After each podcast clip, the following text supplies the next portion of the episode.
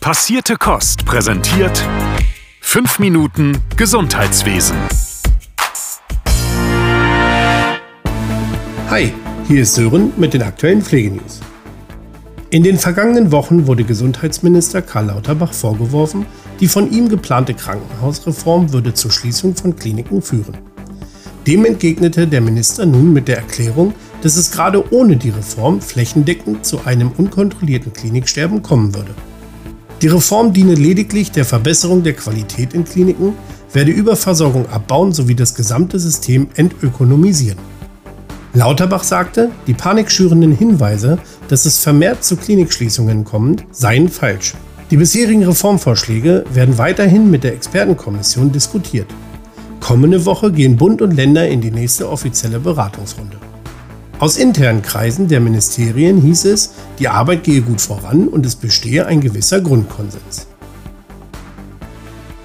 Die Deutsche Krankenhausgesellschaft, kurz DKG, hat sich positiv zu den Plänen der Regierungskommission bezüglich der Änderungen in der Notfallversorgung geäußert. Vorstandsvorsitzender Dr. Gerald Gass sagte, das Konzept würde die Herausforderung klar benennen und anerkennen, dass die Probleme nicht hausgemacht, sondern das Ergebnis jahrzehntelanger struktureller Fehlsteuerung sind. Die Notfallreform sei eine große Chance, wirklich neu zu denken. Gass sieht es auch als richtig an, qualifizierte Pflegekräfte und andere Gesundheitsfachberufe jenseits der MedizinerInnen mit einzubinden. Besonders lobte die DKG das Vorhaben, durch gestufte Angebote der ILS adäquate und individuelle Angebote zu machen. Diese reichen laut Reformvorschlag von der telemedizinischen Beratung über die direkte Vermittlung von Arzttermin bis hin zum Hausbesuch durch den Bereitschaftsdienst der Kassenärztlichen Vereinigung. Auch der Deutsche Berufsverband für Pflegeberufe, kurz DBFK, begrüßte die Vorschläge. Bundesgeschäftsführerin Bernadette Klapper sagte, dass insbesondere hochschulisch ausgebildete Pflegekräfte das Wissen haben, den Versorgungsbedarf einzuschätzen und die Versorgung zu steuern. Pflegerische Kompetenzen müssen daher strukturell in den Vorhaben verankert werden. Die DKG hat letzte Woche eine Pressemitteilung zum Thema Pflegeleiharbeit veröffentlicht. Darin werden auf die zunehmenden Probleme aufmerksam gemacht, die die Leiharbeit mit sich bringt. Diese entwickle sich allmählich von der Ausnahme zum Regelfall und dadurch würden sich die Belegschaften immer mehr spalten. Denn LeiharbeiterInnen könnten sich in der Regel ihre Dienste nach Wunsch einteilen, während der Stammbelegschaft unbeliebte Zeiten wie Wochenende, Feiertag und Nachtschichten blieben. Dadurch würden viele Pflegekräfte zu Leiharbeitsfirmen wechseln. Vorstandsvorsitzender Dr. Gerald Gass erläuterte, dass die Kliniken in Sachen Arbeitsbedingungen und Gehältern unbestreitbar mit der Leiharbeit in Konkurrenz stünden.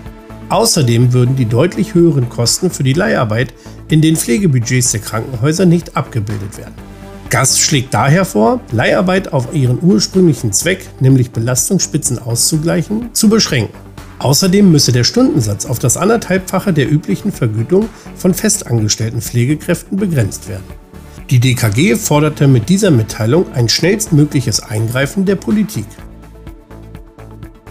Letzte Woche haben sich die Gesundheitsministerien von Bund und Ländern darauf geeinigt, die Test- und Maskenpflicht in Gesundheits- und Pflegeeinrichtungen statt zum 7. April bereits zum 1. März zu beenden.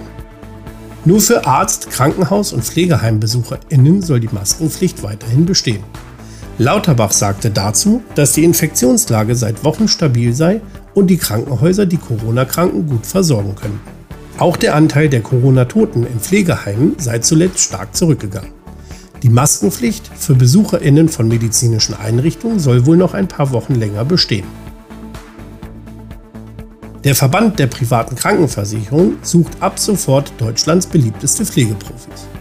Noch bis zum 30. April können sich Pflegende mit einer abgeschlossenen dreijährigen Ausbildung oder einem entsprechenden Studium für den Wettbewerb vorschlagen. Im Mai sollen dann die Siegerinnen und Sieger in den verschiedenen Bundesländern ausgewählt werden. Im Juli und August finden die Landespreisverleihungen statt und im September wird der Bundessieg bekannt gegeben. Der erste Platz gewinnt ein Preisgeld in Höhe von 5000 Euro, der zweite 3000 und der dritte 2000 Euro. Den Link zum Nominieren packen wir euch wie immer in die Shownotes. Das war's von mir. Bis nächste Woche. Bleibt gesund. Euer Sören von Passierte Kost. Passierte Kost. Pflegethemen mundgerecht angereicht. Ein Podcast von Noventi Care.